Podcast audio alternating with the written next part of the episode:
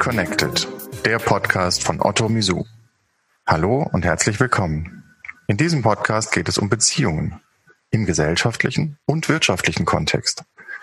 Dazu sprechen wir mit inspirierenden Menschen, die mit ihren Projekten, Organisationen oder Unternehmen bereits erfolgreich Beziehungen mit ihren Märkten aufbauen. Wir möchten wissen, wie und wodurch diese Beziehungen entstehen, wie lange sie haltbar sind und nicht zuletzt, welchen ökonomischen Wert sie für Unternehmen und Organisationen haben. Mein Name ist Helge Thomas, ich bin Kreativdirektor bei Otto Misu und führe Sie durch diese Sendung. Herzlich willkommen, liebe Katja Diel. Danke für die Einladung. Bitteschön. Ähm, ich war ja schon einmal ganz kurz zu Gast in deinem Podcast, der sich, wie du selbst, auch insgesamt She Drives Mobility nennt. Wir haben uns kennengelernt persönlich im Rahmen der Konferenz Women in Mobility in Frankfurt, der ersten mhm, ihrer Art. Genau. Ähm, zu der du mich eingeladen hast. Das heißt, du hast mich ermuntert, daran teilzunehmen, ähm, weil ich ein bisschen zögerlich war und habe gedacht, ja, nee, also so allein unter Frauen, wenn das eine Frauenkonferenz ist, will ich da auch nicht stören als Mann. Und dann hast du gesagt, nee, nee, nee, auf jeden Fall, komm da mit dazu. Und dann war ich da tatsächlich einer von acht Männern und da haben wir uns zum ersten Mal live getroffen. Genau. Wie wir online aufeinander gestoßen sind, weiß ich gar nicht mehr, aber das ist vielleicht auch gar nicht so wichtig. Zum Einstieg in die Sendung würde ich dir gerne ein paar kurze Fragen stellen, denn unser Purpose, wie man so schön neudeutsch sagt, ist ja das Thema Beziehungen.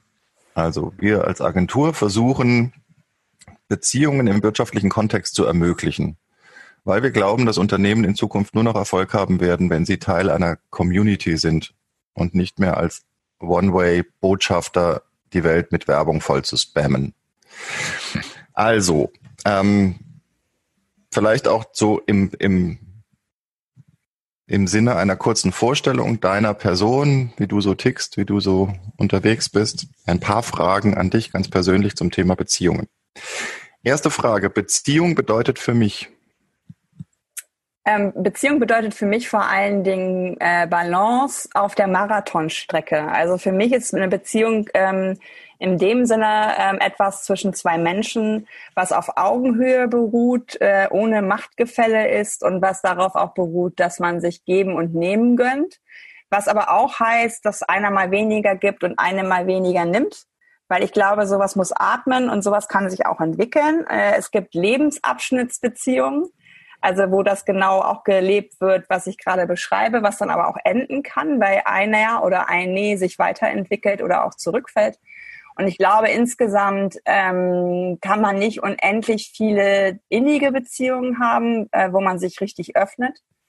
Ähm, letztlich ist eine Beziehung für mich aber auch etwas, ähm, was ich eingehe, wenn ich an der Supermarktkasse mit der Kassiererin Schnack halte. Hm. Schön. Ähm, was war oder ist die wichtigste Beziehung in deinem Leben? Habe ich gestern reflektiert, weil ich gestern mit jemandem darüber gesprochen habe, mit der Julia nämlich, die du ja auch kennengelernt hast. Die war gestern mit ihrem Hund Watson hier bei mir. Und da habe ich gesagt, im Vorgespräch mit Helge, da hat er mir diese Frage gestellt, was eigentlich die beste Beziehung ist oder die wichtigste. Und das, also was spontan mir gekommen ist und zum ersten Mal im Leben vielleicht auch gekommen ist, die Beziehung zu mir. Weil die war nicht immer gut, an der musste ich gerade in den letzten fünf Jahren relativ intensiv arbeiten. Warum? Das gehört jetzt jetzt, das gehört, könnten wir uns beide äh, erzählen, aber es gehört jetzt nicht in den Podcast. Und ähm, das ist tatsächlich etwas, was ich hiermit das erste Mal sage, glaube ich, dass ich eine gute Beziehung zu mir haben möchte, weil ich begriffen habe, dass nichts funktioniert, wenn die Beziehung mit mir nicht stimmt. Und die zweitstärkste Beziehung ist definitiv die zu meinen Eltern, weil die auch zu der besseren Beziehung zu mir ähm, ein, eine, ein Verhältnis hat. Wir haben immer schon ähm, uns gut verstanden, aber seitdem es mir mit mir besser geht und seitdem wir bestimmte Dinge in der Familie auch besprochen haben, ist das noch inniger geworden. Und da mein Papa sehr stark an Parkinson erkrankt ist, ist es mir umso wichtiger, mit ihm die Zeit zu verbringen. Und ich bin ja auch quasi auf den Sprung zu den beiden gerade. Stimmt, hast du erzählt. Ähm, bist du in Beziehungen eher eine Geberin oder eine Nehmerin? Ich glaube tatsächlich eine, eine Geberin. Also es wird mir immer wieder ähm, gespiegelt ähm, und das liegt auch so ein bisschen, hängt auch so ein bisschen mit meiner Geschichte zusammen, dass ich mich nicht so wichtig genommen habe oder nicht wichtig genug. Ähm, ich habe aber auch unfassbar große Freude am, am Geben. Also ich habe in der Corona-Zeit so viele Karten geschrieben, wie noch nie, weil ich tatsächlich Wertschätzung ähm, nicht nur in E-Mail und, und bestimmten Messenger-Nachrichten sehe, sondern auch äh, in der Beziehung, die wirklich persönliche Zeit bedeutet. Und ich glaube, da ist definitiv mein Konto eher ähm, im Soll als im Haben. Da es mich aber so, so reich macht und, und reich fühlen lässt, ähm, denke ich gar nicht so darin, geben und nehmen als Balance zu sehen, sondern es ist für mich etwas, ein Pendel, das schwingt und das immer auch wieder einen Ausgleich erfährt. Und ähm, das Nehmen, das musste ich ein bisschen lernen und da bin ich noch auf dem Weg. So, lass uns mal vom Persönlichen vielleicht ein bisschen in die beruflicheren Sphären ähm, schwenken. Hast du eine Beziehung zu einem Unternehmen? Tatsächlich ja, das erste Mal. Ich hatte immer Beziehungen zu Unternehmen. Ich war immer sehr stark überzeugt von dem, was ich tue und was ich für Unternehmen tue. Hab aber festgestellt, dass manche Systeme, in denen ich war, im Rückblick doch recht toxisch waren, weil sie mich als private Person nicht so angenommen haben, wie das hätte sein können, weil sie mich gezwungen haben, in diesem komischen System Work-Life-Balance zu denken, was mich sehr angestrengt hat weil ich das nie so richtig verstanden habe, aber es war immer so ein, so ein Bullshit-Wording, was im, im, im, im Kontext von muss man haben, Work-Life-Balance muss man haben. Und mittlerweile habe ich eine Life-Balance und dazu gehört auch meine berufliche Tätigkeit als Selbstständige, aber auch meine Tätigkeit für Door-to-Door, -Door, auf die wir ja noch eingehen wollen. Da war ich ganz lange am Anfang relativ misstrauisch, ob die wirklich das so meinen, wie sie sagen, dass sie New Work leben, es sind dort 35 Nationen, glaube ich, tätig von knapp 100 Menschen in unterschiedlichsten Konstellationen, vom Freelancer äh, über die Festangestellte. Und ähm, da fühle ich mich tatsächlich als Mensch gesehen und wahrgenommen. Da gibt es auch sicherlich Diskurs und wir reiben uns aneinander, aber es ist eine hohe Wertschätzung für den Faktor Mensch in diesem ähm, Konstrukt des Unternehmens und da sehe ich auf jeden Fall ähm, eine, eine Art innige Beziehung, weil wir, glaube ich, beide aneinander wachsen. Okay, vielleicht kurze Ergänzung noch zu der Frage. Ähm, als Konsumentin, hast du als Konsumentin zu einem Unternehmen eine Beziehung? Also kaufst du ein Produkt, weil du eine besondere Bindung an dieses, an diese Marke, an dieses Unternehmen hast? Da kann ich jetzt gar nicht unbedingt die Marken nennen, weil das sind, glaube ich, zu viele. Ähm, mich ärgert gerade, dass, ähm, dass bestimmte BWL-getriebene Menschen in bestimmte Bereiche eindringen, dass äh, Fleischkonzerne vegane ähm, Wurstwaren erzeugen und dass andere, die das seit 20, 25 Jahren mit sehr großem Schmerz auch machen, weil sie die Welt verbessern wollen, gerade vielleicht in der Gefahr sind, von Konzernen überrannt zu sehen, sich überrannt zu sehen, die das als Geschäftsmodell entdecken. Und ich unterstütze definitiv die Marken, die das schon sehr lange machen, guck auch genauer hin, was bestimmte Marken tun oder auch nicht tun. Und ähm, eine Marke, auf die ich mich jetzt in meinem Leben besonders freue, ist Brompton. Das sind die Falträder, ähm, weil da will ich mir definitiv eins zulegen, um so meine eigene nicht Privatauto, ähm, das habe ich ja nicht, äh, Mobilität zu ergänzen, dass ich halt aus der Bahn steigen kann und vor Ort eine kleine Radtour zu meinem Ziel machen kann. Das ist ein Mensch, der dahinter steht, der, den durfte ich auch schon erleben auf einer Fahrradmesse äh, in Deutschland, wo er gesagt hat, Leute, wo sind denn hier die Frauen? Fand ich sehr sympathisch. Und ähm, das ist auf jeden Fall eine Marke, die ich nennen kann, weil ich sage, das Produkt ist was Gutes. Äh, die, die kümmern sich auch um ihre Lieferketten. Äh, ähm, und ja, das ist so etwas, was mir immer wichtiger wird, dass ich tatsächlich selber mich als Konsumentin auch anders hinterfrage in der Macht, die ich im Portemonnaie habe. Nächste Frage. Das Gelingen von Beziehungen hat ja immer auch eine sehr emotionale Komponente. Und was wir in sehr vielen Briefings als Agentur immer bekommen, ist, erzeugen Sie den Wow-Moment. Wann hattest du denn zum letzten Mal einen Wow-Moment mit einem Unternehmen? Äh, leider fallen mir nur negative Dinge ein. Die, die, müssen wir rausschneiden. Wir machen einen positiven Podcast. Nein, tatsächlich. Ähm, ähm, also negative Erlebnisse, aber Wow-Moment in der Kundenbetreuung. Drehen wir es mal so. Ähm, es, es gab einen, einen ähm, Telefonanbieter, äh, der, warum auch immer das möglich ist, ähm, ist mein äh, Internetanschluss gehüpft. Also ich wusste nicht, dass es technisch geht, aber ich habe schnelleres Internet bekommen. Und auf einmal liegt, weil wir hier auch vielleicht einen Altbau haben, ich weiß es nicht, auf einmal liegt mein, mein äh, Kasten ähm, der, der mein schnelles Internet beinhaltet, zwei Häuser weiter.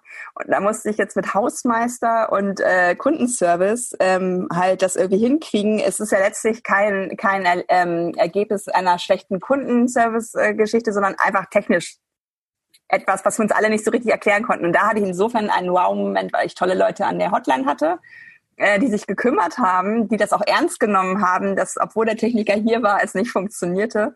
Und äh, ein Wow-Moment auch mit diesem Hausmeister, der natürlich auch das nicht hätte machen müssen oder wie auch immer, der war auch nicht genervt, sondern hat sofort einen Schlüssel gegeben, hat mir vertraut. Und ich glaube, das ist manchmal der größte Wow-Moment entsteht in, in, in so gesehen, in, ja, nicht Krisensituationen, aber in einer Situation, wo eigentlich alle ein bisschen unzufrieden sind und man aber zusammen eine Lösung äh, sucht und findet. Und so gesehen war das, was gerade vor drei Tagen war, ähm, ist das so vielleicht der aktuellste Wow-Moment gewesen, dass wir irgendwie ein kleines, unfreiwillig zusammengestelltes Team waren, ähm, aber an der gleichen Sache gearbeitet haben und hinterher war eine Lösung da. Hm. Schöne Geschichte, ja. Davon hätte man gerne mehr. Ähm, erfolgreiche Be Beziehungen basieren ja auch immer auf gemeinsamen Werten und Interessen. Deswegen zweigeteilte Frage. Welches sind deine drei wichtigsten Werte? Frage eins Und Frage zwei: was interessiert dich persönlich gerade? Also was sind deine drei wichtigsten Werte? Also tatsächlich ist es immer auch schwierig, ähm, ähm, dass ähm, äh, Werte ist ja auch schon etwas, worüber man sich auseinandersetzen könnte. Was ist das eigentlich? Ähm, ich merke, dass ich halt ähm, einen Wert darin sehe, zu wachsen. Also, dass, dass Menschen nicht sich als irgendwann mal fertig betrachten. Mit Mitte 40 ist man angekommen so. Das war auch so ein Druck, den ich mal empfunden habe. Sondern einfach sich offen zu machen dafür, nicht alles zu wissen. Gerade die Rassismusdebatte und die anderen Debatten, die wir in der Gesellschaft haben, die sind mir sehr wichtig auch in der, in, im Hinterfragen meiner, äh, meines Anteils an Rassismus und Sexismus. Mittlerweile bin ich mutig genug zu sagen, ich bin äh, rassistisch und sexistisch, weil ich in einem System groß geworden bin, was so agiert. Und ich möchte das aber weniger machen. Ich möchte daran arbeiten, auch als Katja, aber ich möchte auch die, die Welt da verändern und diese Werte nach vorne stellen. Und das klingt natürlich jetzt auch schon durch, die Gleichheit aller. Die Würde des Menschen ist unantastbar, äh, der Mensch ist im Fokus. Und ich möchte nicht Kategorien denken, wo ich mich ähm, irgendwie einsortieren muss oder auch andere einsortieren muss. Also Gleichberechtigung ähm, ist was Wichtiges für mich, Wachsen ist was Wichtiges für mich und immer auch bereit sein, ähm, sich als Teil eines großen Ganzen zu sehen. Und dieses Teil hat immer eine Verantwortung, diese Verantwortung auch zu leben. So schön.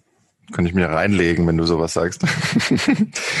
ähm, Zweite Frage. Wir werden ja jeden Tag tatsächlich bombardiert mit Informationen von Unternehmen im weitesten Sinne. Die meisten zielen darauf ab, dass wir irgendwas kaufen sollen. Ähm, und wir im Marketing und in der Kommunikation sprechen dann immer davon, dass wir sagen, ja, Moment, also der Content muss relevant sein und du musst auch ein bisschen zuhören können und du musst verstehen, was deine Zielgruppe, also die Menschen in deinem Markt tatsächlich interessiert. Ähm, Mal ganz direkt, wenn ich dich erreichen wollte, was interessiert dich denn gerade wirklich? Was müsste ich denn, über was müsste ich reden, damit du einschaltest? Über weniger. Ich habe das Gefühl, dass wir momentan aufgrund von Corona manipuliert werden, dass nur Konsum die Welt rettet. Wir waren vor Corona ähm, schon nicht weit genug, über unseren Konsum in unserer privilegierten weißen Welt zu sprechen ähm, der auf Schultern von anderen steht. Und ich habe sehr viel reflektiert, weil auch in der, in der Mobilitätsdebatte, in der ich mich ja bewege, komische Diskussionen aufkamen, Beispiel E-Scooter und Elektromobilität. Auf einmal guckt man hin, wo seltene Erden herkommen. Wir haben aber alle Laptops und Handys, wo wir es bisher nicht hinterfragt haben. Also komischerweise werden Veränderungen immer ganz, ganz schnell totgeredet in Deutschland ähm, und Dinge ähm, plakatiert, die eigentlich ja für alles gelten sollten und nicht nur für die Produkte, die wir eigentlich ablehnen. Und für mich, ähm, mich erreichst du momentan am ehesten, wenn du Ideen hast, wie man ein gutes Leben führt, wo Verzicht als Gewinn ähm, bemerkbar wird, wo halt Lust auf weniger gemacht wird, wo Produkte länger halten, wo Produkte Secondhand vielleicht auch ähm, ein, eine zweite Nutzung erfahren, wo man zusammen Dinge nutzt, wie beim Carsharing oder ähnlichen und deswegen kein Auto mehr kauft. Solche Dinge. Von denen es ja zum Glück immer mehr gibt, die jetzt auch dieses Verzichts, ähm, dieses Verzichtsnarrativ ähm, gewandelt haben in ein Lustnarrativ. Das genau. stelle ich bei vielen fest, dass es da einfach wirklich darum geht, Freude, Lust und Spaß zu empfinden und das nicht mehr so, du musst jetzt verzichten, sondern du machst jetzt was anderes und das ist viel schöner als das, was vorher ist. So, letzte Frage aus dem ersten Persönlichkeitsblog. Katja Deal zum Thema Beziehungen. Ähm, Beziehungen dauerhaft, die hast du vorhin schon gesagt, so diese Lifetime-Beziehungen, diese Long-Term-Beziehungen. Ähm, du hast von der Balance gesprochen. Ich glaube, dass es in Beziehungen, um sie erfolgreich dauerhaft zu, zu sichern und zu halten, auch immer so ein bisschen Überraschungsmomente braucht und Abwechslung und dass man nicht in die Routine verfällt und nicht irgendwie in so einen Trott kommt, wo man dann irgendwann bloß noch genervt ist voneinander. Ähm, und Neugier im wahrsten Wortsinn ist da tatsächlich ein ganz, ganz wichtiges treibendes Element. Auf was bist du denn tatsächlich momentan so richtig neugierig? Also ich glaube tatsächlich, die Neugier, die mich gerade treibt, ähm, das ist eigentlich die Neugier, die mich schon immer treibt. Ich habe ja als Journalistin angefangen und da bist du ja äh, qua Beruf, zumindest wie ich ihn wahrnehme, ähm, jemand, der immer mit verschiedenen Quellen zu einem Thema ähm, spricht, um verschiedene ähm, Sichtweisen auch kennenzulernen. Also mein Gegenbeispiel von dieser Art von Journalismus ist äh, Autojournalismus, wo ich immer sage, warum steht da nicht Anzeige drüber? Ne? Es ist manchmal so, so ein bisschen ähm, diese Neugier geht verloren, wenn, wenn man nur aus seiner Warte heraus Dinge betrachtet. Und ich bin neugierig auf meine blinden Flecken, die mir durchaus auch manchmal schmerzhaft bewusst gemacht werden, ähm, wo ich aber Lust habe, die auszuleuchten. Also ich lese gerade relativ viele Bücher. Ähm, das letzte war Speak Out Loud über die äh, Wut der Frauen ähm, wo uns Frauen alle Zähne gezogen werden in der Sozialisation, weil die Frau soll immer möglichst äh, unauffällig im Hintergrund agieren. Und wenn sie mal lauter wird oder, oder auch Wut äußern möchte, ist schnell der Begriff hysterisch, der ja auch sehr schlimm besetzt ist eigentlich im Raum.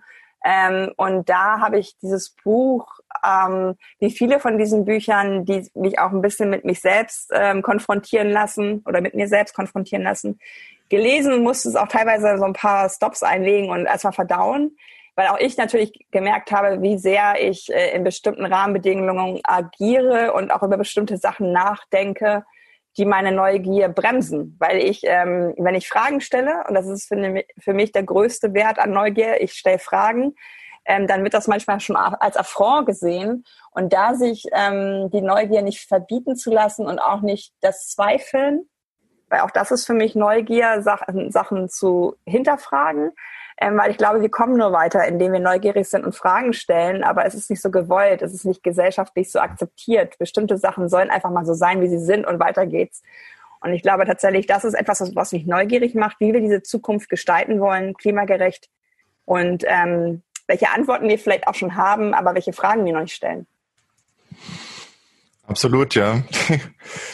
Vielleicht der gelogenste Satz in jeder E-Mail, ne? Wenn Sie Fragen haben, melden Sie sich gerne. Ja. Wir wollen eigentlich gar keine Fragen. Wir wollen auch kein Feedback. Wir möchten keinen Widerspruch. Ja. Ähm, so, ähm, Vielleicht mal ein bisschen zu deinem, zu deinem ganz persönlichen beruflichen Kontext. Ähm, ich weiß ja nicht, ob dich tatsächlich so viele kennen. Ich glaube schon. Ich glaube, dass du tatsächlich mittlerweile einen, einen ähm, Bekanntheitsschub genommen hast im letzten Jahr, der, der beachtlich ist und dass ich gar nicht mehr so vielen unserer ZuhörerInnen erklären muss, wer du bist.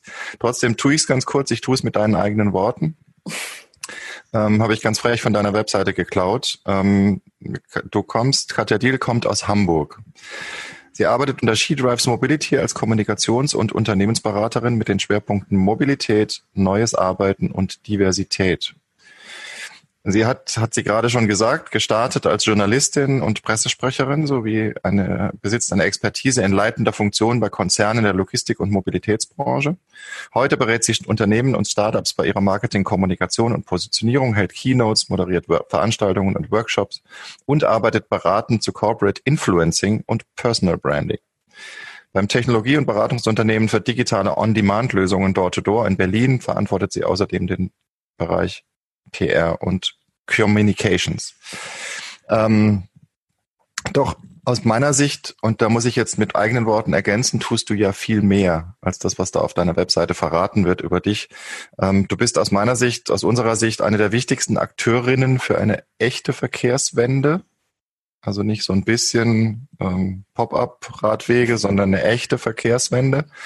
Du hast den Hashtag Autokorrektur nicht nur erfunden, sondern du ähm, hast ihn auch zum Trenden gebracht, ähm, bist aber auf der anderen Seite auch keine blinde Aktionistin ähm, oder Aktivistin gegen Autos und gegen die Autoindustrie, sondern du versuchst im Gegenteil alle beteiligten StakeholderInnen in einer Art Mediation für nachhaltige, faire und nicht zuletzt ökonomisch sinnvolle Mobilität zu begeistern und zu gemeinsamem Handeln zu motivieren. Also du trennst nicht und du, du versuchst nicht ähm, Barrieren aufzubauen, sondern im Gegenteil, du versuchst sie einzureißen. Das ist das, was mich an dir von Anfang an am meisten berührt hat und, und begeistert hat, weil ich das so noch nie erlebt habe. Auf der einen Seite haben wir momentan die Aktivisten in vielen, vielen Bereichen, die sich gegen Dinge wehren, die Dinge scheiße finden und die das auch sagen, die das auf Pappschilder schreiben und auf die Straße gehen. Und auf der anderen Seite haben wir die, die das an sich abperlen lassen und die das alte Denken versuchen weiter fortzusetzen.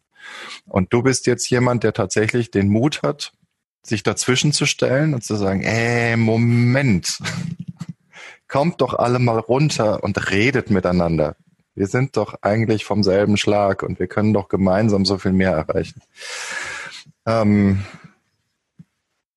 insofern nochmal ganz herzlich willkommen, liebe Katja. Ähm, und jetzt lass uns mal ein bisschen über das reden, was du tatsächlich tust, was dich treibt, ähm, was du erreicht hast schon damit. Ähm, erste Frage wäre von meiner Seite, wie wurde denn aus der Katja Deal She Drives Mobility?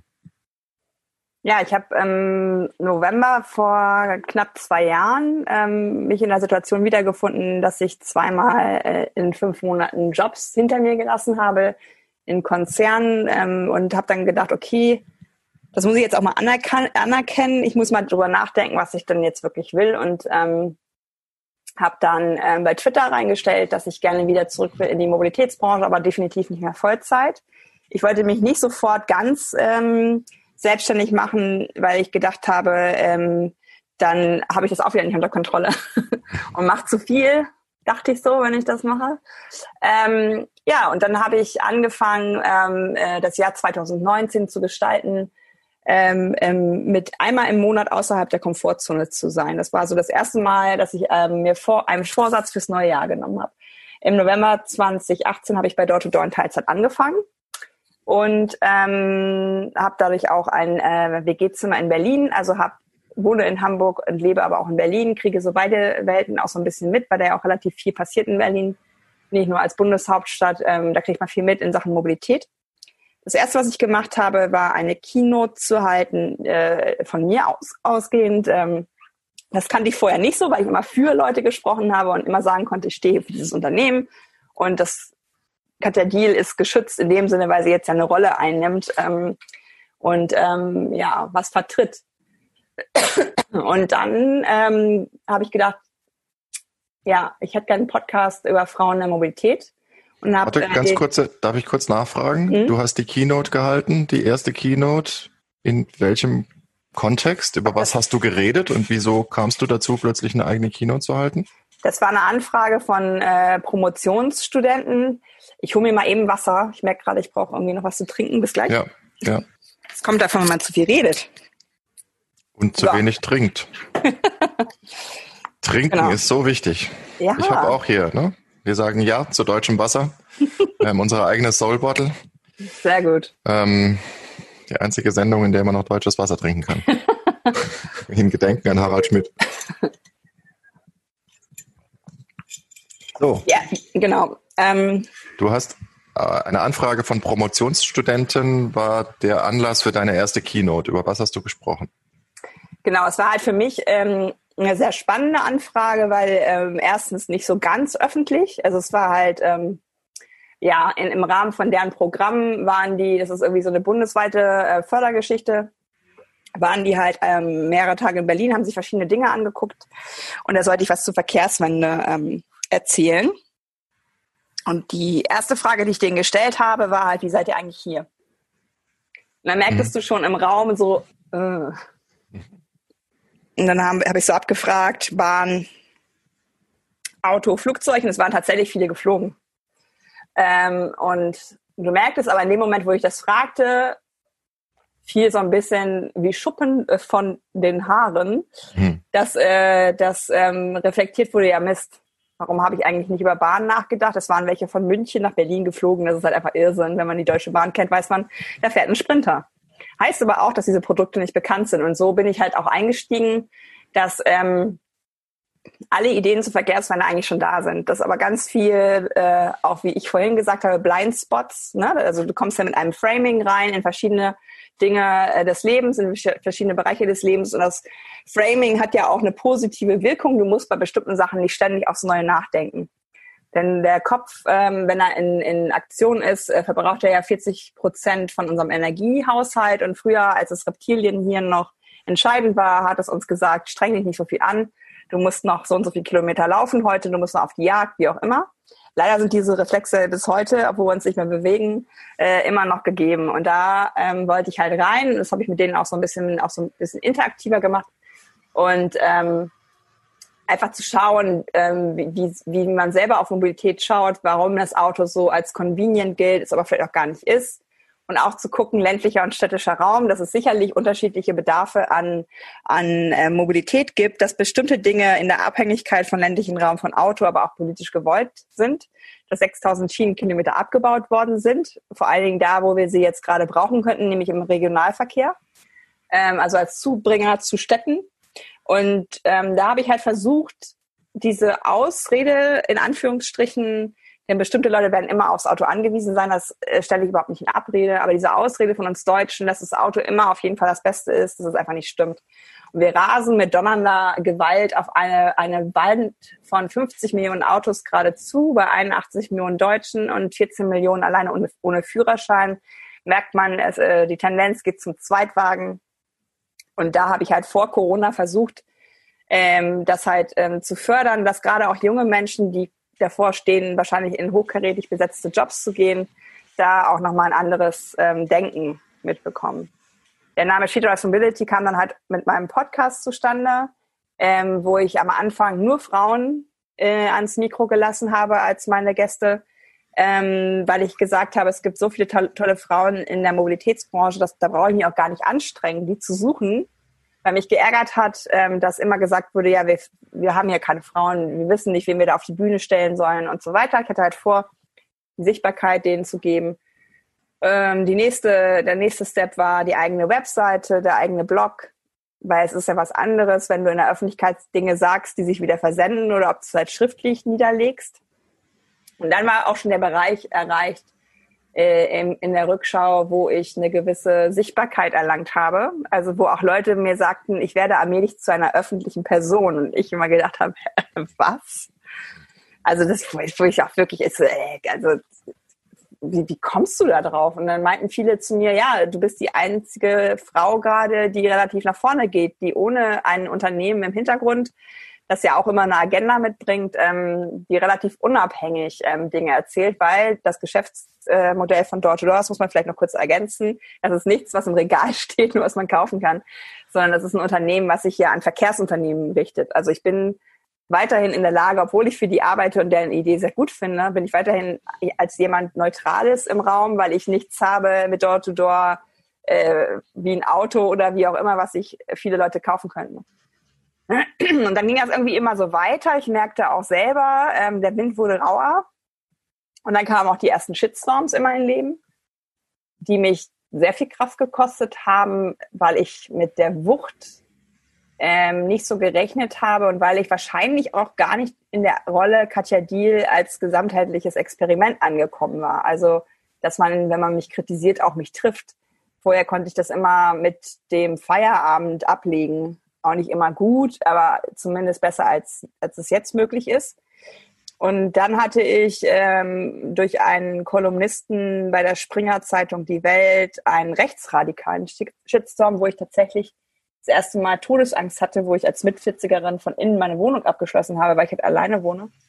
Wo ich gemerkt habe, wow, äh, damit muss ich mich anscheinend jetzt auch beschäftigen, dass solche Dinge passieren und in mein Leben treten. Und da haben viele mir geraten, mach halt weniger Feminismus, mach halt weniger politische States, Statements, äh, konzentriere dich auf den Mobilitätswandel. Und da habe ich mich auch mit beschäftigt, mit diesen tollen Ratschlägen, aber die, die waren für mich nicht, nicht ja, nicht handhabbar, weil meiner Meinung nach Mobilitätswende nicht geht und ohne eine gewisse politische Grundhaltung und ohne Diversität. Ähm, und da habe ich mich relativ klar dafür entschieden, ähm, diesen Weg weiterzugehen, weil ich auch nichts anderes weiß, weil das so krass intrinsisch in mir drin ist, dass ich die Welt verbessern will und dass ich die Mobilität für alle verbessern will, dass ich einfach anerkannt habe, okay, Katja, das ist wie so eine Art Schicksal oder, oder Berufung oder wie auch immer man es nennen will. Ähm, ich will das auch nicht loslassen, weil es ist mir wichtig. Und ja, das war so in 2019 auf jeden Fall ein sehr wilder Ritt. Danach klingt das. Aber damit hast du natürlich alle Vorschusslorbeeren bestätigt, die gesagt haben, du bist eine öffentliche Person, was ja schon eine gewisse Form der Anerkennung ist. Hast aber natürlich auch mit allen ähm, negativen Folgen dieser Rolle ähm, zu tun und zu dealen, ähm, wofür du gar nicht genug Respekt verdienst. Also das ist sehr, sehr beeindruckend und, und ähm, ja, fast unvorstellbar. Ich bin jetzt auch eine lange Zeit schon natürlich immer wieder partiell aktiv in vielen Bereichen, aber ich habe das nie unter meinem eigenen Namen in dieser Form gemacht wie du. Und so, ich will jetzt nicht zu weit greifen, aber ich würde dich schon in eine, eine Reihe setzen mit berühmten Aktivisten, die da auch wirklich viele Schmerzen ertragen mussten, um ihr intrinsisches Anliegen in die Welt zu tragen und am Ende aber doch Erfolg damit hatten. Ähm, die nächste Frage hat auch ein bisschen damit zu tun. Ähm, du versuchst ja tatsächlich, und ich beobachte das online sehr sowohl beeindruckt als auch manchmal echt verstört. Du versuchst wirklich mit jedem und mit jeder im Gespräch zu bleiben, auch wenn Meinungen, Sichtweisen noch so verschieden sind. Du bist, du bleibst dabei, du stellst Fragen, wo bei mir schon längst der Blockfinger ähm, geschnattert wäre irgendwie und ich habe gedacht, nee, kein Bock, mit dir will ich nicht reden. Du nimmst dir für fast für jede und für jeden Zeit. Wie viel Kraft kostet denn so eine Mediation, die du da betreibst? Bist du abends völlig erschöpft? Hast du einen Burnout im Anmarsch oder holst du dir die Kraft woanders? Also die, die, die Zeiten, die ich äh, bei Twitter zum Beispiel verbringe, also das sind meistens Pausen. Ähm, will heißen, früher war es halt, äh, was jetzt hoffentlich wieder zunehmen kann, äh, wenn ich in der Bahn gesessen bin oder ähm, ja, keine Ahnung, wo, wo ich einfach auch ähm, natürlich wieder zurückgreifend auf die Neugier, über die wir schon gesprochen haben, wissen will, was die Leute umtreibt, das so abzulehnen, das so komplett für sich zu verneinen, dass wir da draußen eine Klimakrise haben. Und ich hatte ja gerade eben mit der Michaela Huber, mit der Vorständin von der ÖBB, also von der österreichischen Bahn, darüber auch ein Gespräch. Und die hat einen ganz tollen Satz gesagt, gegen die Klimakrise wird es nie eine Impfung geben. Also das, das ist für mich so ein ganz, ganz, ganz toller Hauptsatz äh, der für mich sehr viel aussagt, weil tatsächlich ist die Erschöpfung, die, die diese Klimakrise mit mir macht, größer als die Erschöpfung im Umgang mit Menschen, wo ich dann vielleicht immerhin 30 Prozent oder so dazu bringe, zu sagen, hm, muss ich mal drüber nachdenken. Und das gehört einfach zu meiner äh, neuen Life-Balance dazu. Ich glaube, ich bin eine von den wenigen, die tatsächlich zuhört. Das ist jetzt ein bisschen ähm, arrogant vielleicht an, aber tatsächlich habe ich manchmal das Gefühl, wir wollen uns einfach nur von unserer gegenseitigen Meinung überzeugen. Und natürlich bin ich auch von meiner Meinung überzeugt, sonst hätte ich sie ja nicht. Aber ich habe mich sehr stark entradikalisiert. Ich habe am Anfang gesagt, was soll das mit den Autos eigentlich noch? Das muss doch jeder kapieren, dass es nicht sein kann, dass wir eigentlich jetzt einen Autobestand haben, der wahrscheinlich noch 20 Jahre fahren kann. Da brauchen wir keine neuen Autos, die einen Verbrennermotor haben oder wie auch immer. Ich habe aber gelernt, dass es wirklich so eine Art ähm, Methadon-Programm braucht für manche, die ähm, langsam aus der Automobilität herausgeführt werden müssen, obwohl sie ihr Leben wahrscheinlich ohne Auto machen könnten. Die brauchen einfach Hilfe. Ähm, das soll auch wiederum nicht arrogant klingen, aber ich glaube, wir sind abhängig gemacht worden. Unsere ganze Welt ist, ist autogerecht. Und natürlich ist derjenige und diejenige, die mit dem Auto unterwegs ist, gerade die Privilegierte ähm, nicht reflektieren, dass diese Privilegien auch wieder auf den Schultern anderer Menschen ruhen, wie zum Beispiel mir, die ich kein Auto besitze. Ich habe gestern gelernt, wie viele Kilogramm äh, Feinstaub ein Autoreifen im Jahr in die Luft verbreitet. Ich kannte das Problem, aber wie massiv es ist, wusste ich auch nicht. Und das sind so Dinge, wo ich so merke, ähm, es geht nicht ohne den Dialog. Ich möchte ernst nehmen, wenn mir Leute eine Antwort geben, geben sie mir auch Zeit, selbst wenn das äh, negativ ist, was sie machen. Ähm, und mittlerweile muss ich aber auch gestehen, wenn dann als Antwort nur wieder sowas kommt, dann wird bei mir auch stumm geschaltet oder geblockt, weil ich muss mich auch schützen. Das habe ich auch gelernt. Im letzten Jahr, da war ich sicherlich manchmal out of order, weil ich zu viel äh, äh, ähm, auf Menschen eingegangen bin. Also da habe ich auch andere Grenzen gezogen und es erschöpft mich nicht so sehr wie der Gedanke, dass wir das nicht hinkriegen äh, mit der Klimakrise. Ich habe keine Kinder. Ähm, ich kenne aber Kinder und ähm, möchte gerne, dass die auch noch ein gutes Leben haben. Und ich war, glaube ich, nie jemand, der alleine ein gutes Leben haben wollte, der nie gedacht hat, äh, Hauptsache mir geht's gut, sondern ich habe immer auf andere geguckt und das habe ich von meinen Eltern gelernt. Meine Mutter hat in einer Zeit, wo das total abnorm war im wahrsten Sinne, ähm, die AIDS-Hilfe im Emsland mit aufgebaut, in einem sehr konservativ geprägten Teil von Deutschland. Und ich war damals als Kind immer sehr eifersüchtig ähm, auf dieses Ehrenamt, weil es sehr viel Zeit von ihr beansprucht hat und ich mal nicht verstanden hat, warum sie da lieber ist als mit uns Kindern. Im Nachhinein habe ich aber höchsten Respekt ähm, für die Arbeit, die sie da gemacht hat und auch bis vor kurzem noch gemacht hat, ähm, weil sie sich einer Gruppe gewidmet hat. Das war in, in Lingen, vor allen Dingen auch die JVA, da sitzen richtige Schwerverbrecher ein, äh, wo das Gefängnis immer sagt, es gibt hier keinen Spritzentausch ne, weil was nicht sein darf, das ist auch nicht. Und da ist sie halt rein mit anderen Leuten, hat Ärzte gesucht. Da gab es damals auch nur einen am Anfang, der HIV-Positive behandelt hat. Also sie hat ihre Privilegien quasi genutzt, um anderen ein besseres Leben zumindest zu ermöglichen. Und ähm, so bin ich geprägt worden. Also ähm, dass es in einer Gesellschaft nicht darum geht, möglichst viel für sich selber zur Seite zu raffen und dann zu sagen, ja, dann guck du halt, wo du bleibst, und ich sehe einfach eine große äh, Lobby äh, oder, oder eine, eine große Menge an Menschen, die meine Lobby braucht, die ich bin, weil so viele Menschen ohne Auto leben und die Menschen, für die wir uns auf Balkone stellen und klatschen, machen wir ja auch nicht mehr, hat sich ja auch schon überholt. Ähm, das sind die, diejenigen, die sich gar kein Auto mehr leisten können. Es gibt Leute, ich glaube 21 Millionen waren in Kurzarbeit. Ich glaube, die denken gerade auch nicht darüber nach, ähm, ein Auto zu kaufen oder ein neues Auto zu kaufen vielleicht diese ganze Autodebatte im Sinne von Neuwagenkauf geht an ganz vielen Leuten und ihrer Lebensrealität vorbei. Und deswegen allein bin ich so angetrieben, ähm, Leuten, die das so nach vorne drehen und sagen, es muss aber, es muss aber, es muss aber, ähm, es muss konsumiert werden, mit denen in Dialog zu treten und zu sagen, guck doch mal ähm, woanders hin, vergleich doch mal den Raum, den du als Autofahrender hast, äh, mit dem von Radfahrenden und ähm, einfach so ein gegenseitiges Verständnis zu triggern, ähm, weil ich will das gute Leben für alle und nicht nur für die, die es bezahlen können oder die es erreichen können oder wie auch immer. Genau, trotzdem nochmal kurz zur Frage zurück. Ähm, du hast ähm, ja trotzdem dich entschieden für diese Zwischenrolle. Ne? Du bist, man merkt es in dem, an der Art, wie du sprichst und, und die, die Argumente, die quasi wie ein Wasserfall aus dir heraussprudeln.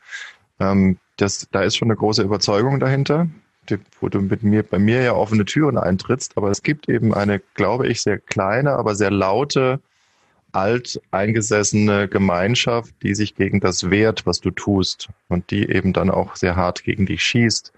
Also die Chefredakteure von äh, größeren Medienhäusern in Hamburg zum Beispiel, äh, die immer von Freiheit reden und damit ihren Porsche rechtfertigen. Ähm, ich glaube tatsächlich, ich habe es vor LinkedIn vor kurzem gelesen, dass es eine sehr kleine Gruppe ist, die da noch so heftig Widerstand leistet, aber sie tut es.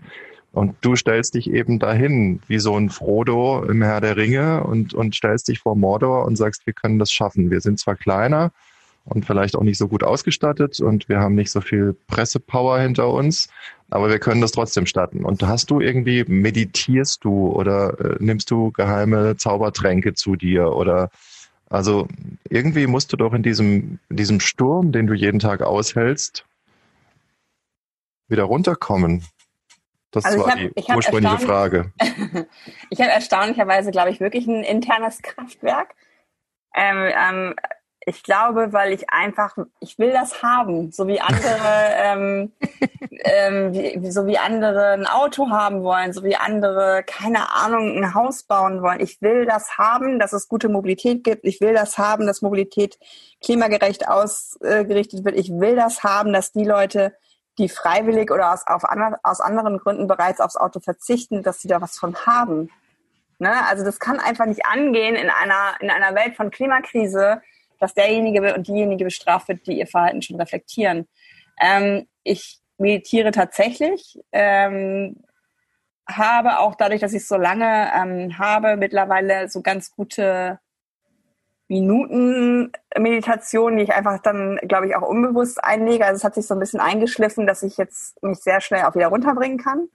Ich kann mittlerweile, auch der von dir genannte Chefredakteur hat ja auch zwei, drei Mal mit mir den Konflikt gesucht. Ähm, ich kann da mittlerweile drüber lachen. Er ist auch geblockt bei mir mittlerweile. Ähm, weil ich so sage, ey, mich kleines Licht auf, auf dem Kuchen, was, was, was, äh, wie, wie peinlich, dass, dass du dich mit mir beschäftigen musst.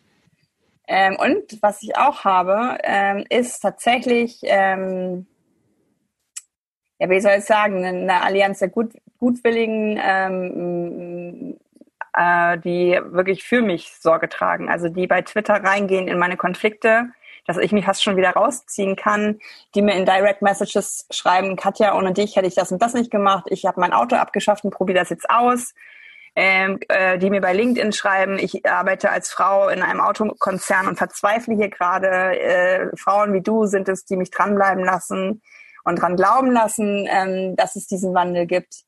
Ähm, es sind ganz viele Dinge. Ich habe ja jetzt auch gelernt müssen, um Geld zu bitten. Ähm, also das haben auch ganz viele Leute. Also Katja, du, du machst so guten Content. Bist du eigentlich bescheuert, dass du das alles umsonst machst? Und dann haben sie auch lange mit mir hin und her diskutiert. Ich will aber keine Paywall machen, weil ich will tatsächlich, dass es alle erreichen kann. Ich glaube, wenn es hinter einer Paywall ist, ist es auch wieder verschwunden. Hab dann aber angefangen, so ein PayPal-Me-Ding äh, zu installieren. Bei Steady bin ich. Ich habe auch meine IBAN für Leute, die das alles nicht machen wollen. Und da, wenn die mir Sachen schicken, sind auch ganz schöne Sachen dabei, die sie mir schreiben. Warum sie mir fünf Euro geben. Also es gibt einen Herrn, der mir immer, wenn er eine Folge von meinen Livecasts äh, äh, guckt, schickt er mir fünf Euro als Eintritt und schreibt dann immer auf, was er so mit dieser Folge gelernt hat und welche Impulse er mitgenommen hat. Das sind so Sachen, das kriegt natürlich niemand mit außer mir. Und das kann ich aber auch an die ähm, Menschen, ich, ich antworte aber meistens auch, wenn ich die Mail habe oder so zum Beispiel, kann ich nur sagen, das gibt mir unglaublich Kraft. Also da, hm. da waren schon so schöne Sachen dabei und, und ähm, auch Fotos äh, von Eltern mit Kindern auf dem Radfahrweg oder so. Und ähm, da merke ich einfach wirklich, dass ganz viele gerade nicht wissen, wohin sie es lenken sollen, dass sie es anders haben wollen, auch für ihre Kinder anders haben wollen, aber dass sie mir folgen, um Argumente kennenzulernen, um, um, um, um reinzugehen in Sachdiskussionen. Ähm, Und ich glaube, das ist auch eine Kraft, die mir sehr wichtig ist. Lass uns mal vielleicht so langsam auf die nicht auf die Zielgerade, aber einen kleinen Schwenk nochmal machen zum Thema Marketing. Du arbeitest aus reiner Marketing-Sicht. Wir haben ja da draußen jetzt vermutlich auch in unserer Hörerschaft einige EntscheiderInnen aus dem Marketing sitzen, ähm, die sich für das Thema Beziehungen interessieren, sagen, ja, mal gucken, ne, was können wir denn da heute lernen? Du arbeitest mit unterschiedlichsten Werkzeugen, ähm, um Beziehungen mit deinem Markt aufzubauen, den du ja tatsächlich dir jetzt ganz alleine aufgebaut hast. Du hast angefangen irgendwie mit einem Tag in der Woche und dann hast du irgendwie deine erste Keynote gehalten, dann kam Door to Door und irgendwann warst du Sheet Drives Mobility und jetzt hast du auf Twitter aktuell 10.889 VerfolgerInnen.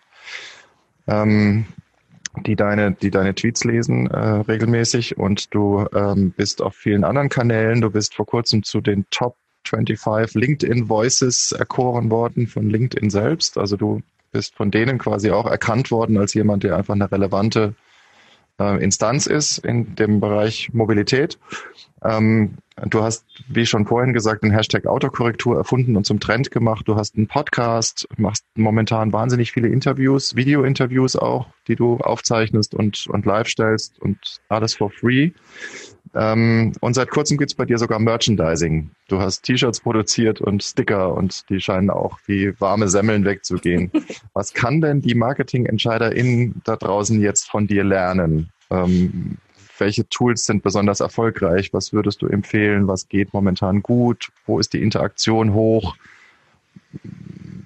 Was sind so Learnings für dich aus den anderthalb Jahren jetzt des Freiflugs? Das beste Tool ist Haltung. Also ich glaube tatsächlich. halt, können wir das kurz, kannst du das nochmal langsam sagen? Das beste Tool ist Haltung. Großartig. Ähm, weil wir haben es ja äh, gestriffen. Ich, ich bringe das auch immer lustiger rüber, als es wirklich war. In diesen Zeiten von Shitstorm. Ich habe ja teilweise äh, Wochen, eine Woche lang äh, Pause gemacht von Twitter, weil ich einfach einfach überspringen wollte, was da gerade passiert. Ähm, ähm, tatsächlich bin ich aber mit der Kraft zurückgekehrt und dem Ansinn, was ich vorher auch hatte. Also ich habe nicht justiert, sondern ich bleib bei dem, was ich bin. Und ähm, ich habe auch gelernt, mit diesem Katja, du bist zu laut, zu polarisierend, zu direkt. Habe mich sehr lange mit diesem zu beschäftigt, weil ich dachte, in, in, in Relation zu was bin ich das denn? Und habe aber gelernt, dass es gar nicht, ähm, ja, ich sag mal, ein Auftrag an mich ist, sondern eher eine Aussage desjenigen und derjenigen, die das mir gegenüber äußern. Und ich kann allen Marken, allen äh, Companies und wie auch immer nur raten, ähm, ähm, verortet euch erstmal, bevor ihr über Tools außerhalb von Haltung nachdenkt.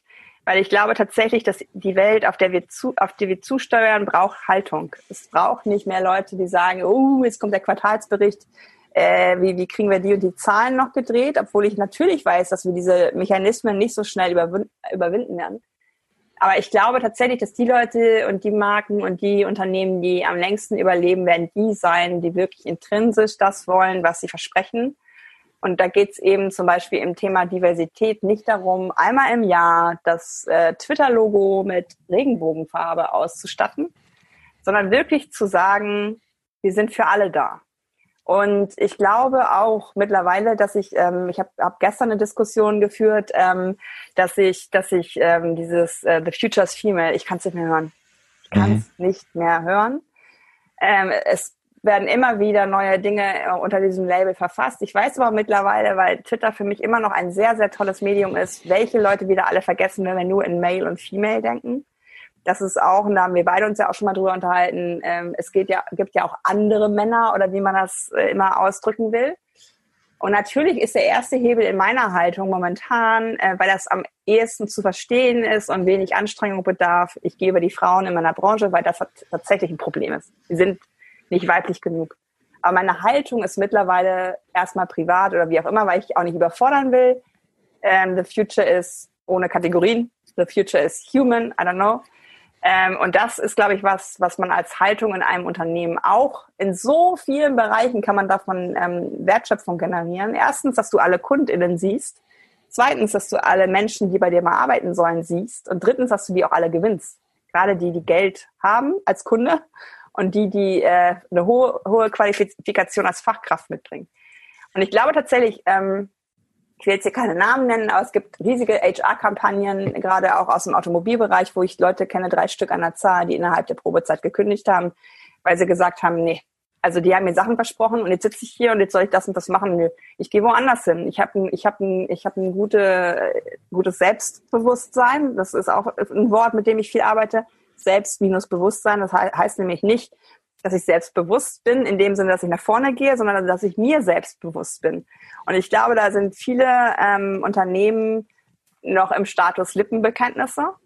Will heißen, wenn sich ähm, ArbeitnehmerInnen und, und KundInnen auf bestimmte Sachen in der Vision beziehen, dass dann zugegeben werden muss, ja, so ernst meinen wir es in bestimmten Bereichen nicht.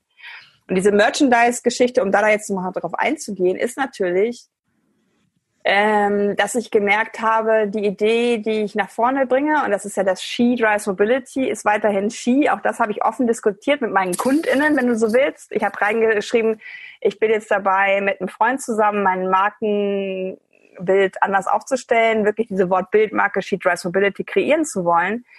Brauche ich da den Doppelpunkt für mich? Was meint ihr? Und da habe ich mit ganz vielen diskutiert, aber auch ganz viele mitgemacht. Die haben aber gesagt, nee, She bist ja du. Also das, da brauchst du es nicht. Aber auf meinem Merchandise steht es. She Drives Mobility ist dann mit einem Doppelpunkt geschrieben, weil ich will, dass jeder diese T-Shirts tragen kann äh, und nicht nur Frauen oder sich als Frauen empfindende Menschen. Und ähm, bei den Aufklebern ist es, glaube ich, einfach so eine, so eine sehr ähm, geringe, geringe Hemmschwelle für sieben Euro zehn Stück zu kaufen. Ich will aber, dass an alle Fahrräder Autokorrektur kommt. Ähm, oder an alle Lastenräder, an alle, an alle, äh, keine Ahnung, Rollatoren, äh, an Busse, keine Ahnung. Ähm, weil viele haben mich auch gefragt, was macht man denn mit den Aufklebern? Und hat einer auch drunter geschrieben, äh, aufkleben. Äh, und dann meinte die Person, nee, ich meine, wo, wo, wo soll man das denn hinkleben? Soll man das auf Autos kleben? Ich so, um Himmels Willen, nein. Das Auto ist keine Autokorrektur, sondern das, was nicht Auto ist, ist Autokorrektur. Also ein Carsharing-Auto innen drin könnte man es doch kleben. Und das ist halt was, wo ich merke, ähm, es ist eine Kunst, immer wieder Gesprächsanlässe zu schaffen. Also mit Leuten auch über diese Vision, was heißt denn überhaupt Autokorrektur? Nein, ich hasse keine Autos, ich kann es nur noch mal wieder betonen. Ähm, sondern ich mag die Art nicht, wie wir sie benutzen. Und ähm, da möchte ich halt ein Umdenken anregen. Das hat aber alles die Quelle in meiner Haltung, dass ich sage, der privat besessene Pkw ist ein echtes Problem, so wie wir ihn gerade nutzen. Und ähm, ich möchte befreien davon, weil ich glaube tatsächlich, wenn man nicht mehr diesen privaten Pkw braucht, man gewinnt Zeit, man gewinnt Geld, und Raum für alle. Und das ist sowas, wo ich sagen würde, fangt mit der Haltung an, fangt euch an, das mache ich auch an meiner Arbeit mit den äh, Unternehmen.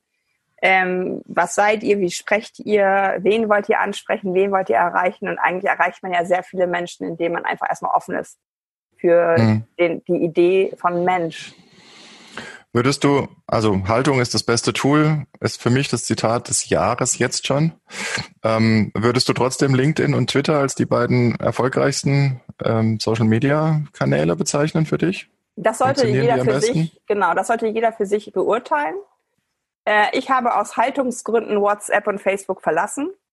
Das kann jeder für sich so entscheiden, wie er will. Für mich hat es erstens keinen Mehrwert mehr gebracht. In meinem Facebook-Stream ähm, waren nur noch Sachen, die mich gar nicht interessiert haben.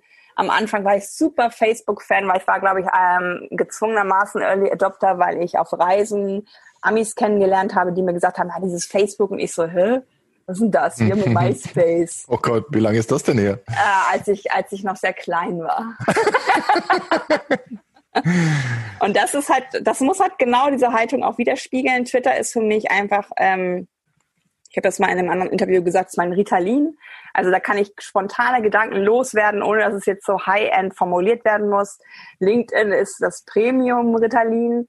Da versuche ich einfach Leute mit auf meine Reise zu nehmen und auf meine Gedanken und auf die Dinge, die ich dann täglich so tue und durchdenke. Und ähm, Instagram habe ich auch aber als geschütztes Profil, weil ich nicht jeden da haben möchte. Instagram ist sehr nah an mir dran, als Privatperson auch. Und tatsächlich verwechseln Leute die, die Twitter-Katja immer mit der, mit der privaten Katja was auch valide ist, weil sehr viel von der privaten Katja damit drin ist, aber nicht alles. Und äh, bei Instagram bin ich tatsächlich so offen, dass ich sage, da will ich zumindest wissen, wer mir folgt, äh, wer die Inhalte benutzen kann, wer irgendwelche Memes von mir machen könnte. Ähm, und das, äh, das bleibt denen vorbehalten, die ich auch in den Garten lasse und die Tür offen mache. Du hast so viele Fragen schon beantwortet, die ich noch gehabt hätte. Ähm, eine ist mir aber noch tatsächlich wichtig. Ähm, nachdem Luisa Neubauer vor kurzem von Friedrich Merz ja das Angebot bekam, doch in die Politik zu gehen, ähm, habe ich, ich habe bei dir in der Twitter-Bio habe ich tatsächlich gesehen, du bezeichnest dich selbst als Ministerin für klimagerechte Mobilität. Würdest du denn tatsächlich in die Politik gehen? werde ich tatsächlich immer öfter gefragt. Es gibt tatsächlich auch Leute, die mich konkreter anfragen. Momentan ist es ein klares Nein weil ich ähm, die Position, die ich gerade habe, mir sehr hart erarbeitet habe. Und ich glaube, meine eigene Agenda ist für mich stark genug, dass ich da ein Problem hätte, ähm, so wie ich zumindest Politik gerade wahrnehme. Ähm, ich mache auch Kompromisse, gar keine Frage, aber die Kompromisse in der Parteiarbeit sehe ich momentan noch jetzt eher hinderlich an. Und ich mache, glaube ich, Türen zu. Wenn ich jetzt bei den Grünen, bei der FDP, äh, CDU, wo auch immer tätig werden würde. Ähm, ich glaube, ich möchte die Tür offen, offen halten, dieses neutrale Teilchen zu sein. Dass ich wirklich, äh, ich nehme ja auch nicht alle Aufträge an, die, die sich mir manchmal lukrativ in den Weg stellen, weil ich halt sage, ich arbeite nicht mit Springer. Punkt. Und ähm, das ist, glaube ich, was.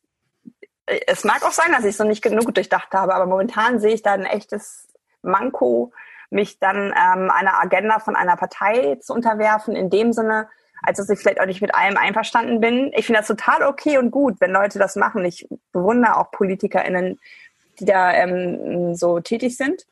Ähm, aber mein Weg ist es vielleicht noch nicht. Ich würde sofort beraten. Also ich würde sofort, ähm, wenn Herr Scheuer mal mit mir reden will oder Herr äh, Altmaier, ähm, können wir das gerne tun. Also da, das ist ja ähm, nicht, nicht weg, dass man, dass man miteinander spricht. Ähm, aber ich glaube tatsächlich, Parteiarbeit ist nochmal was anderes als das, was ich tue. Ich musste mich ja mit dem Begriff der Aktivistin anfreunden, den man mir gegeben hat. Da habe ich ja auch sehr lange mit gehadert.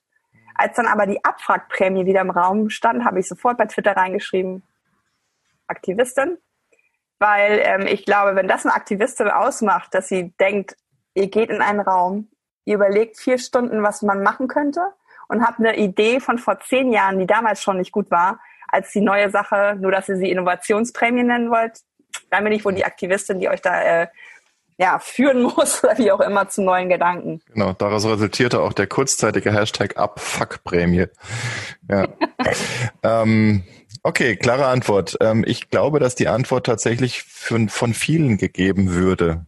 Ich würde mich da einschließen. Ich glaube, dass die Parteiarbeit viele Menschen davon abhält, politisch aktiv zu werden oder in unserem politischen System, was wir momentan haben, aktiv zu werden. Eben diese parteiengeprägte parlamentarische Demokratie, ähm, dass der Wunsch von den, von den Menschen wie du und ich und von denen es, glaube ich, da draußen Millionen gibt, die wir auch vielfach den letzten Jahren auf der Straße gesehen haben, die sich eine viel direktere Demokratie wünschen und viel mehr Einflussmöglichkeiten. Außerdem würdest du dir natürlich, und das ist mir als konsequent, die Rolle der Mediatorin nehmen, wenn du tatsächlich jetzt Partei ergreifst, im wahrsten Sinne des Wortes. problematisch, ähm, dass momentan von vielen diese Idee der Bürgerinnenräte so abmoderiert wird. Also ich finde, da sollte man sich wirklich mal ein bisschen anders mit beschäftigen. Ähm, weil ähm, was Macron jetzt gemacht hat in Frankreich, da, da sagen ja viele, ja, Tempolimit und wo ich sage, ja, aber wenn das, wenn das doch die Idee des Volkes ist, dann muss man sich damit beschäftigen und dann werden ja. auch diese Sachen sichtbar, was du nämlich genau sagst. Es gibt diese stimmenlose oder wie auch immer man das sagen soll, äh, Masse, glaube ich auch. Also ich glaube nicht, dass es noch wenige sind, sondern es sind viele, die einfach gerade nicht wissen, was zu tun und genauso bedingungsloses Grundeinkommen. Ähm, das, das sind so Ideen, ähm, wo ich sage, hätten wir das in Corona-Zeiten gehabt, hätten wir diesen ganzen Hassel nicht gehabt. Der jetzt gerade auch die Solo-Selbstständigen, ähm, äh, viele Grüße an Kathi Bruns, die immer so, so toll unter alles schreit, okay, wieder keine Solo-Selbstständigen berücksichtigt. Das ist halt sowas, wir sollen, wir sollen gründen, wir sollen nach vorne gehen, aber wenn dann diese Krise genau die trifft, äh, die am vulnerabelsten sind, äh, dann ist unser System nicht in der Lage, die aufzufangen. Und ich glaube tatsächlich, wenn wir nicht nur Parteiarbeit machen, sondern wirklich Leute ermutigen, du musst dich nicht für eine Farbe entscheiden, sondern du arbeitest an etwas mit, was wir verändern wollen, dass das sehr viel Kraft hätte. Die Entscheidung bleibt ja bei den Gremien, die wir kennen, Bundestag und Bundesrat. Aber die, die, die Kraft von etwas, was nach oben kommt, weil die Petitionen sind es ja auch nicht, merke ich. Das ist auch etwas, was zu schwach ist anscheinend. Ähm, und ich glaube, dass wir sowas einfach brauchen und ähm, da Leute auch wirklich ermutigen könnten, ähm, mehr teilzuhaben und mehr mitzugestalten. Und in, in, in, in Frankreich ist es ja tatsächlich passiert, dass sie sich beschäftigt haben und erst verstanden haben, wie schlimm es eigentlich ist. Das haben ja sehr viele auch gesagt. Durch diese Arbeit wurde ich gezwungen, mich, mich bei bestimmten Themen, die ich immer so wusste irgendwie, aber da musste ich ja wirklich mir eine Meinung bilden, habe recherchiert und war entsetzt, was wir eigentlich machen. Und ich glaube, den Effekt hätten wir in Deutschland auch. Definitiv, ja. Es gibt ja, glaube ich, auch schon Ansätze in die Richtung ich favorisiere die Idee seit vielen, vielen Jahren. Ich habe die im Freundeskreis immer wieder propagiert und wurde dafür belächelt. Alle haben dann, also zumindest die Politik, ähm, ähm, wie sagt man, gebildeten Menschen, die sich auch historisch ein bisschen auskennen, sagen, ja, hatten wir alles schon, Räterepublik, ne? Und so gab's schon, hat auch nicht funktioniert. Die Idee ist aber tatsächlich genauso, wie Macron das jetzt gemacht hat, wirklich zufällig ausgewählte Menschen in einem hohen Maß an Diversität, also wo du wirklich sämtliche Bevölkerungsschichten miteinander in Beziehung setzt und in einen Raum einschließt und sagst, ihr beschäftigt euch jetzt bitte mit dem Thema und ihr findet gemeinschaftlich eine Lösung, so wie die Geschworenen in amerikanischen Gerichten das ja auch schon erfolgreich tun. Und am Ende ist dann einfach die Frage, sind die BürgerInnen zu einer Entscheidung gekommen? Und die Antwort ist ja. Wir haben uns für ein Tempolimit von 110 entschieden im Falle von Frankreich. Und siehe da, ähm, ne, es ist gar nicht so, dass die Bevölkerung gar keins will, sondern sie entscheiden sich selbst dafür, viel härtere Maßnahmen zu ergreifen, als die Politik sich das traut, weil sie Angst hat, die nächsten Wahlen zu verlieren. Also Bürgerinnenräte ähm, sollten kommen und Bürgerinnenparlamente fände ich großartig. Vielleicht kommen wir da tatsächlich weiter. Der Daniel Kruse hat mir einen Link geschickt, habe ihn aber gerade nicht mehr parat, dass es in Deutschland tatsächlich auch so ein Projekt schon gibt in der Richtung. So, lass uns mal tatsächlich auf die Zielgerade einbiegen. Es ist 13.12 Uhr. Du wirst auf dem Land erwartet bei deinen Eltern und ich mag dich nicht ähm, in Bredouille bringen, den Zug, ähm, dem Zug hinterher zu rennen. Ähm, vielleicht noch mal zwei, drei Sätze zu Door to Door. Du hast ja durch deine, deine partielle berufliche Heimat bei Door to Door eine lustig passende und wahrscheinlich ist es gar kein Zufall, Ergänzung gefunden und eine berufliche Heimat in dem Sinne auch oder eine zweite berufliche Heimat, die deinem Tun sehr ähnlich ist. Denn Door-to-Door, soweit ich es verstanden habe, bisher ist eben kein Anbieter wie Uber, der in die Verdrängung geht und etwas Neues installiert, wofür andere dann pleite gehen müssen, sondern ganz bewusst gesagt hat, wir haben in den Städten eigentlich alles, was wir brauchen. Wir müssen es nur anders organisieren. Also wir integrieren die unterschiedlichen Verkehrsträger und sortieren die neu und bauen eine Software dafür und dann wird das alles viel, viel smarter und die Leute können viel entspannter von A nach B innerhalb der Städte. Magst du noch mal zwei, drei Sätze zu Door-to-Door sagen? Was ist die Idee? Was tust du da genau? Und wie schwierig ist auch der Dialog mit, mit Städten, mit Kommunen, die ja teilweise auch ein ziemlich alt eingesessenes Völkchen sind? Tatsächlich ist es kein Zufall, weil ich sehr stark ähm, an das Rückgrat ähm, öffentlicher Nahverkehr glaube, weil ich glaube, wir werden die Klimakrise nicht ohne dieses Rückgrat schaffen, weil das Auto wird nie die Massen transportieren können, ähm, die, die immer so unterwegs sind. Ist ja eh die Frage, ob Verkehrswende nicht ganz viel auch bedeutet, Wege nicht zu tun, aber steht auf einem anderen Blatt. Ähm, damals, als wir uns getroffen haben, tatsächlich hat der, einer der beiden Gründer, Maxim Norudi, mich auf Twitter angesprochen, auf den Tweet, dass ich halt einen Job suche. Und ähm, dann haben wir uns wirklich äh, im, im, ich sage mal so ein bisschen despektierlich, äh, Tinder for Business. Also wir haben uns immer mal wieder getroffen, haben uns ausgetauscht, haben festgestellt, das matcht mit, mit dem, was ich halt auch machen möchte.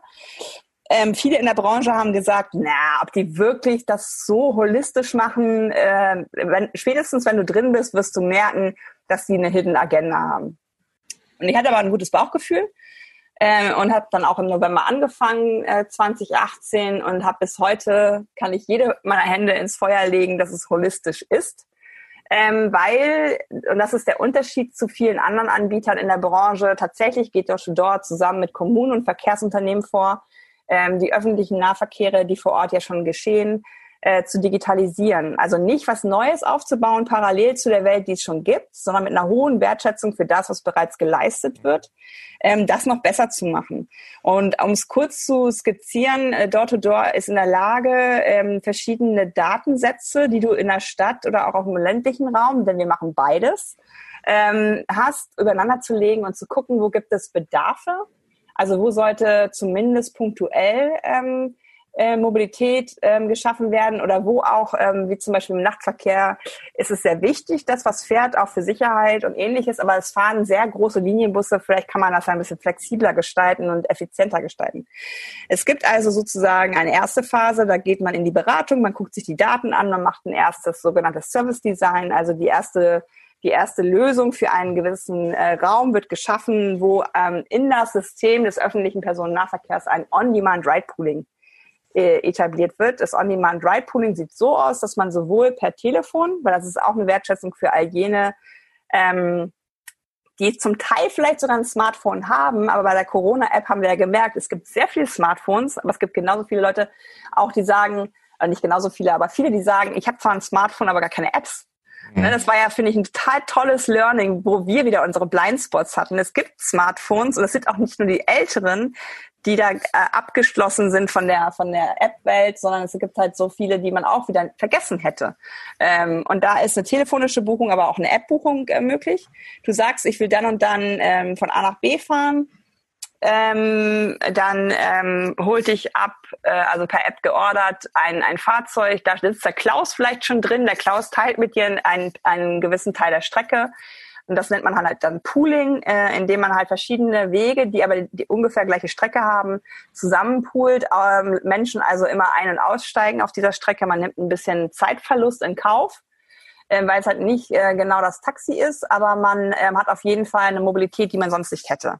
Mhm. Und da sind wir tatsächlich vom wirklich ländlichen Raum in Freyung in Bayern, das ist wirklich im, im tiefsten ländlichen Raum, bis hin zu München, MVG, Isar-Tiger heißt es da. Denn das ist auch das, was Door-to-Door da macht. Wir geben unseren Na Markennamen ab. Wir heißen in dem Moment, wo das System rennt, ähm, nicht mehr Door-to-Door, -Door, sondern MVG Isar-Tiger, äh, Hofer Landbus, wie auch immer. Und das ist, finde ich, auch Zeichen dafür, wie holistisch es ist.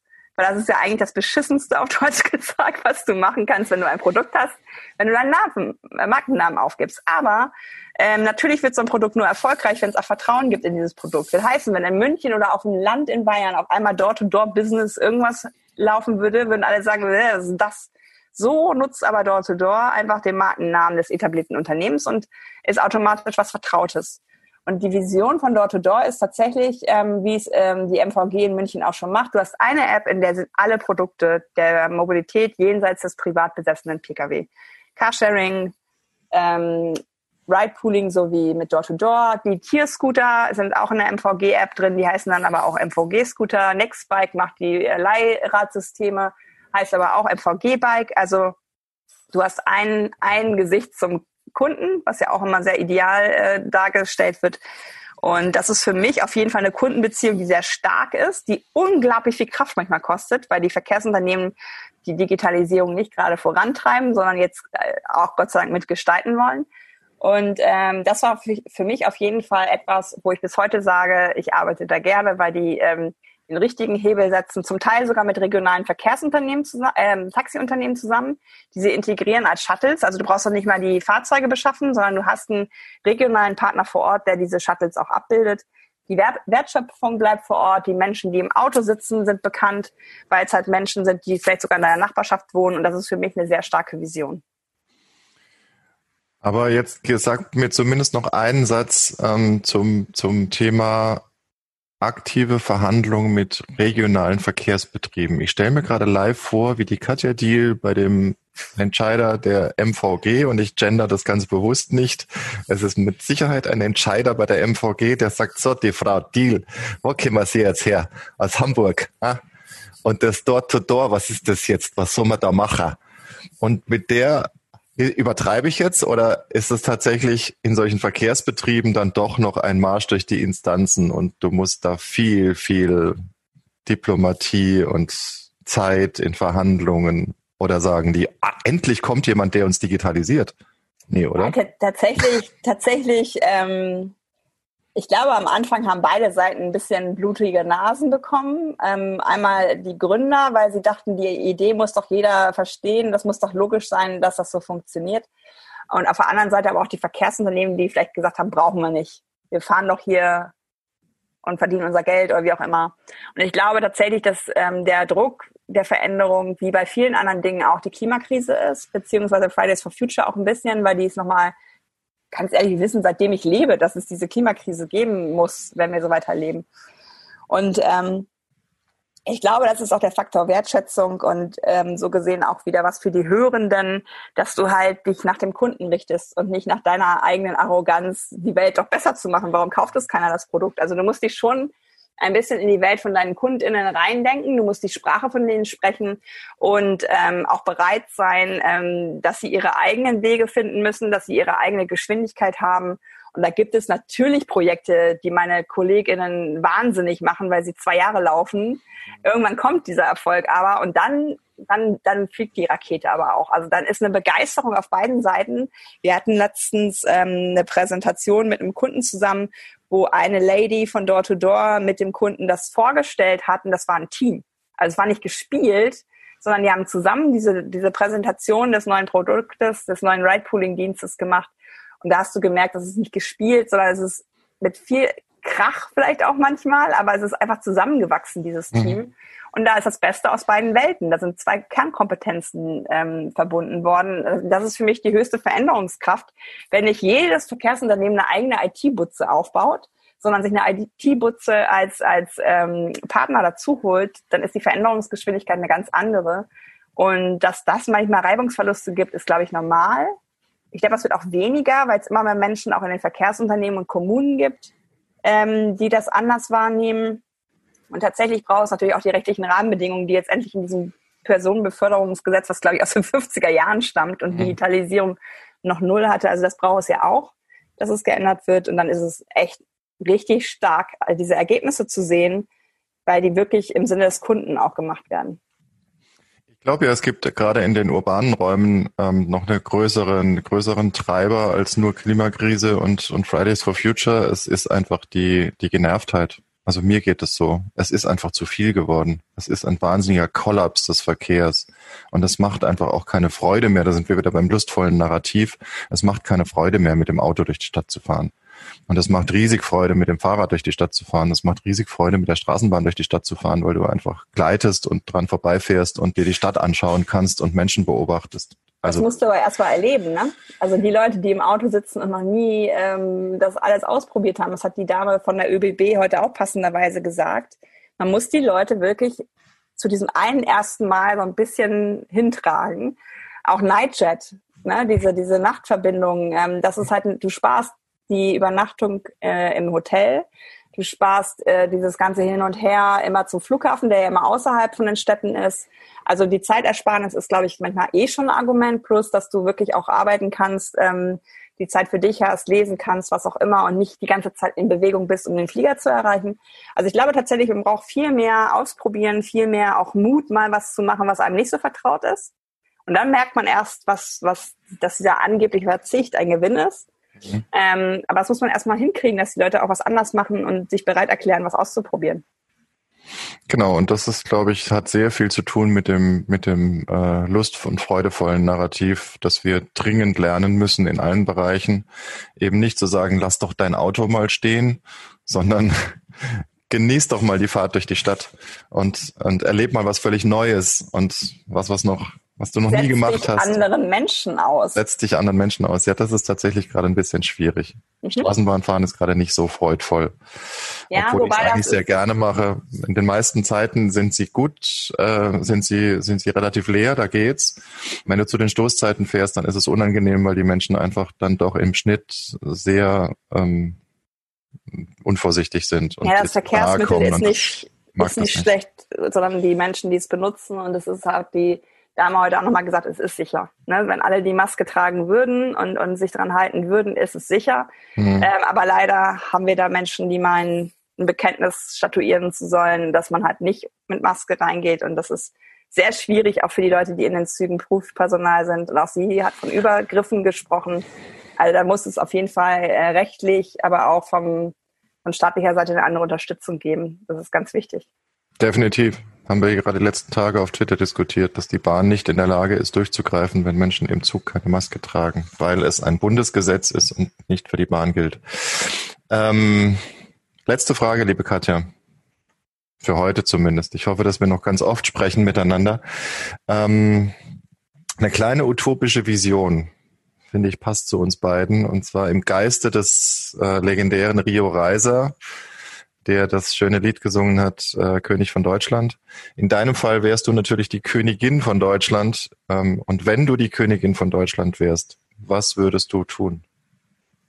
Ich weiß gar nicht, was ich tun würde. Ich habe eine Vision, wo ich hin will. Ähm, ich habe ja immer bei Twitter meinen tollen Balkonblick, äh, den ich ab und zu mal poste, mhm. wo sich Kinder an, an Autos vorbei quetschen und ich würde gerne von diesem Balkon gucken. Erstens wäre es ruhig. Ich würde die Vögel die ganze Zeit hören.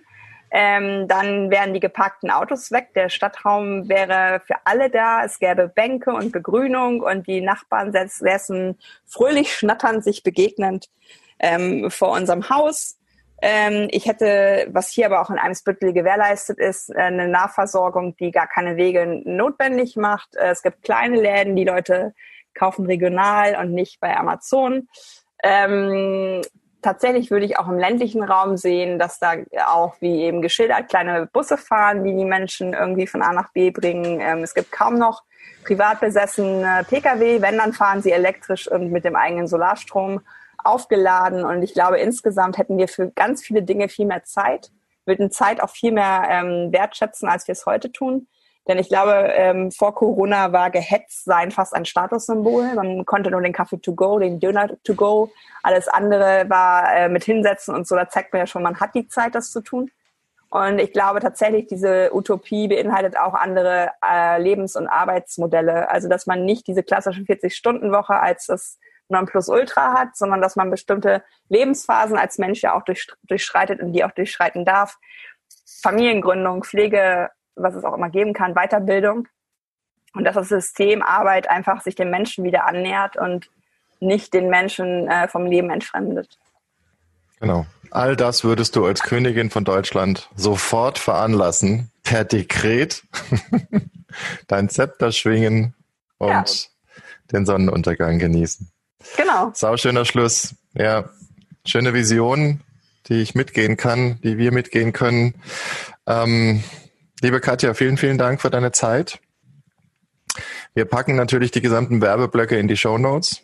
Also nicht nur die Geschichte von Door to Door, die mich sehr begeistert, aber natürlich auch deine ganzen Links und Kontaktdaten, also sofern du sie veröffentlicht hast, ähm, aber auch deinen Unterstützungspool. Denn ich verstehe deine Hemmungen natürlich sehr, äh, um Geld zu bitten. Auf der anderen Seite bist du es absolut wert und das ist unterstützenswert, was du tust, weil du nicht nur für Frauen, sondern auch für alle Menschen, die sich moderne Mobilität und faire Mobilität wünschen, eine Stimme bist Du investierst viel Zeit, viel Nerven, viel Kraft und dafür hast du Unterstützung verdient und das kann man finanziell tun. Das werden wir in den Show Notes entsprechend erwähnen. Dein äh, Steady hast du ne und PayPal, ähm, wo man dich regelmäßig oder auch einmalig unterstützen kann, so wie der ältere Herr, der für jeden Artikel fünf Euro bezahlt, finde ich total süß. Ja. Danke dir. Haltung ist das beste Tool. mein Zitat des Tages auf Platz zwei war, ich arbeite nicht mit Springer. viel, viel Freude, liebe Katja. Pass auf dich auf. Du und auch. hoffentlich bis ganz, ganz bald. Auf bald, Helge. Danke fürs Gespräch. Danke. Tschüss. Tschüss.